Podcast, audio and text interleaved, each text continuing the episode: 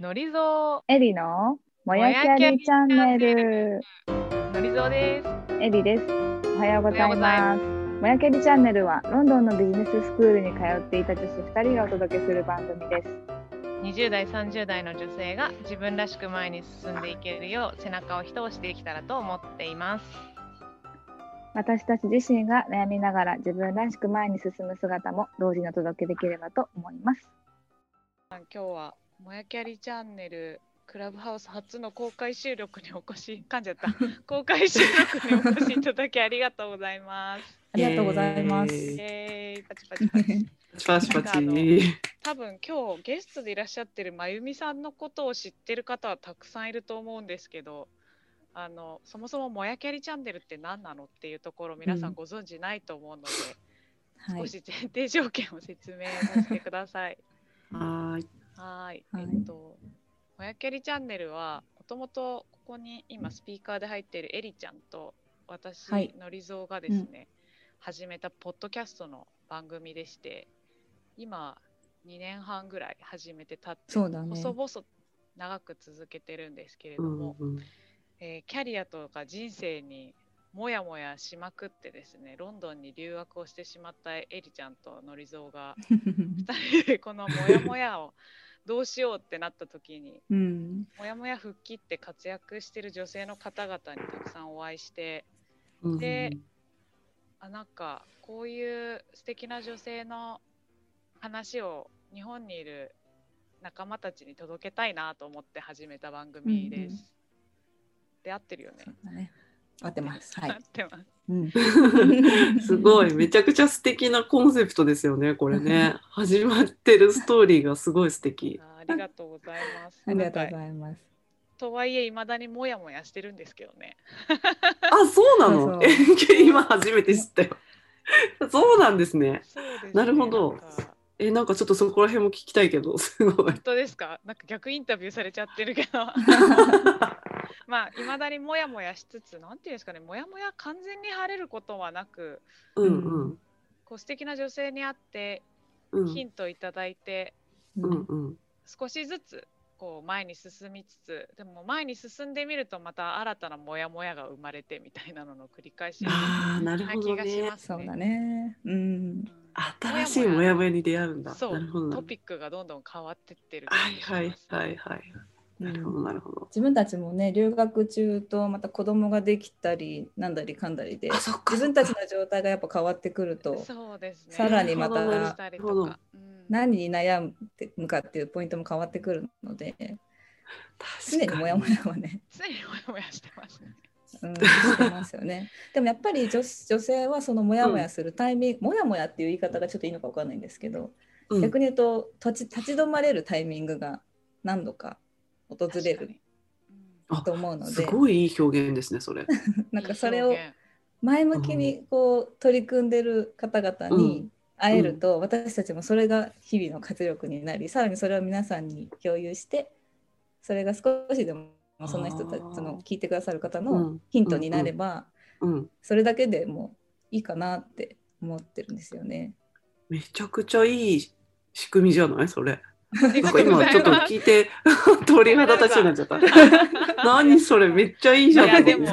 そんな我々から見て今日のゲストに来ていただいてる栗林真由美さんはもうあの日本中のこう育日休を本中取っている 日方々ワーママ背中を押してるんじゃないかとちょっとあの、はい今回今リスナーで入ってくれてるミサちゃんから、うんうん。あのねミサちゃん。ミライズのことをあそうですよね。うん、でそうだこんなそうだ。こんなコミュニティあるよっていうので立ち上げた方のことを調べ出したらあまりに素敵だったので 今日はちょっと呼んでしまったっていうのが あの栗林さんなんですけどちょっと簡単にはい。ご紹介をいただいてもよろしいですか、はい、ありがとうございます。えっ、と、はじはじめましての方もきっといらっしゃると思うので、えっ、と、育休コミュニティミライズの、えー代表をさせてもらっている栗林真由美と申します。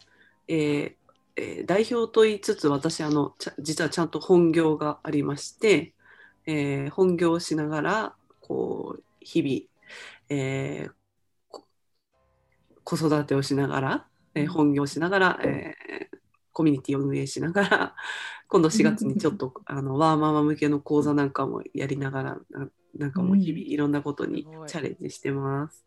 はい、よろしくお願いします。お願いします。お願いします。もう何足もわらじをうん履き分けてらっしゃるんですけどめちゃくちゃパワフルですよね。ね。ありがとうございます。なんでそもそもこのうん育休コミュニティの未来層を立ち上げようと思ったんですか、はい。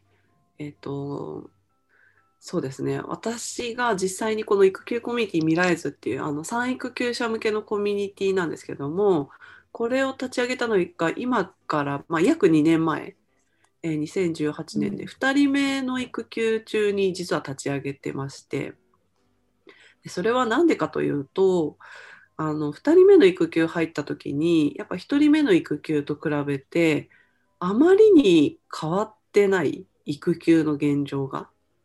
自分がというよりは、なんかこう周りの育休がの現状がこうなんとなく育休を過ごしてなんとなくこう復帰してなんとなく壁にぶち当たってなんかこんなはずじゃなかった。あので結局どうなるかっていうともう今すぐに辞めたい、えもう仕事は本当になんていうかライスワークというかあのなるほどあんなにバリバリや産休前にやってたのにもう子供ができたらもう自らなんていうかこう第一線を降りてしまうっていうような現状が一人目の育休入った時とほぼ変わってなかったんですよね。でそでその間って4年間あったんですよ。私上の子と下の子が4歳離れているので4年間だったんですけど4年間変わってないってやばくねって思って確かに。だって皆さん働いている業界とかって4年間あったらいろいろ変わってると思うんですようんさすがに4年間あったら。いや何にも変わってないってかなり危機だなっていうのがあって。いやなんかもうこのその変わってなさすぎるこの育休の景色をちょっとどうにかしないと、あのやばいなっていうなんかもう次の世代に続いちゃうなっていうのがあって、なんかもう私はなんか自分がこう有意義な育休を過ごすとかっていうのはあんまり興味がなくてもうちょっとそれは、なんていうかもう1人目で十分やったしなんか2人目また同じことやっても意味がないしそそれよりもこう自分が見つけたこの危機的社会的課題？うん。なんとかしたいなっていうのがあってでそもそもなんでこんな状態になっちゃうんだろうっていう。なんとなく過ごし育休を過ごしちゃううん。あまりにもそういう人たちが多すぎるからいやこれ仕組み的になんかおかしいぞっていうのが気づいたんですよ。ね。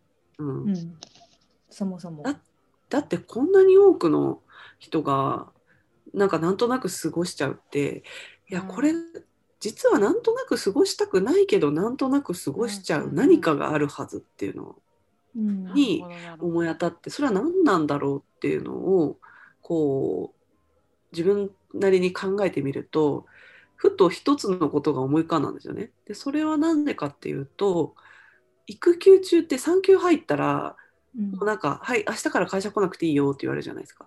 そうですね。なるほど。である日急になんか自分の役割とか、今まであったなんかその、ね、あ会社に行けば会えた同僚とかうん会社に行けば当たり前のようにあった仕事とか会社に行けば当たり前のようにあった自分の役割とかが産休入った途端に何にもなくなっちゃうんですよ。うんへえ。で、はい、楽しんでね、バイバイみたいな、あの元気に、元気な子産んでね、みたいな感じで、はい、なんか、はい、なんか崖に突き落とされて、はい、自分で上がってこいみたいな感じで なってて、いいやいや。いやいや、そりゃ無理ゲーでしょっていう。うんうんその役割も、機会もね、そういう仕事って機会とか、当たり前のようにあった仲間とかが、もうなんか本当に会社に行かなくなったら途端になくなっちゃう。うんそりゃあそれを一から構築しろってね難しい話で。でもでも裏を返すとあもしかしたらそういう役割とか機会とかそういう仲間とかをこうふん面談に提供する何かなんかこうプラットフォームみたいなものがあったら、もしかしてこの現状って変わるんじゃないかっていうのを思って、じゃあそれをどういう形で提供したらいいんだろうっていうのをいろいろ模索した結果、えっとコミュニティっていうところに行き着いたんですよね。だからオンラインコミュニティなんですけど私の中ではオンラインプラットフォームなんですよね。仲間というか、まあ、同志っていうふうにホームページ拝見したら書いてありましたけど、そことはい出会ってこう役割だったり機会を生み出すプラットフォームみたいなうんうん、捉え方なんですね。そうですいや面ね。白い。うん、何をやってもじ、あごめん。どうぞ。いやエリちゃん今まさにいや産休育休の真っ只中だけどそうだね。こういうプラットフォームなんかこう役割突然失う感じみたいなのってわかる？わかる。わかるしなんか会社もそれを良かれと思ってやってくれてる？気がする。そうなんだよね。やっちゃやっちゃってる？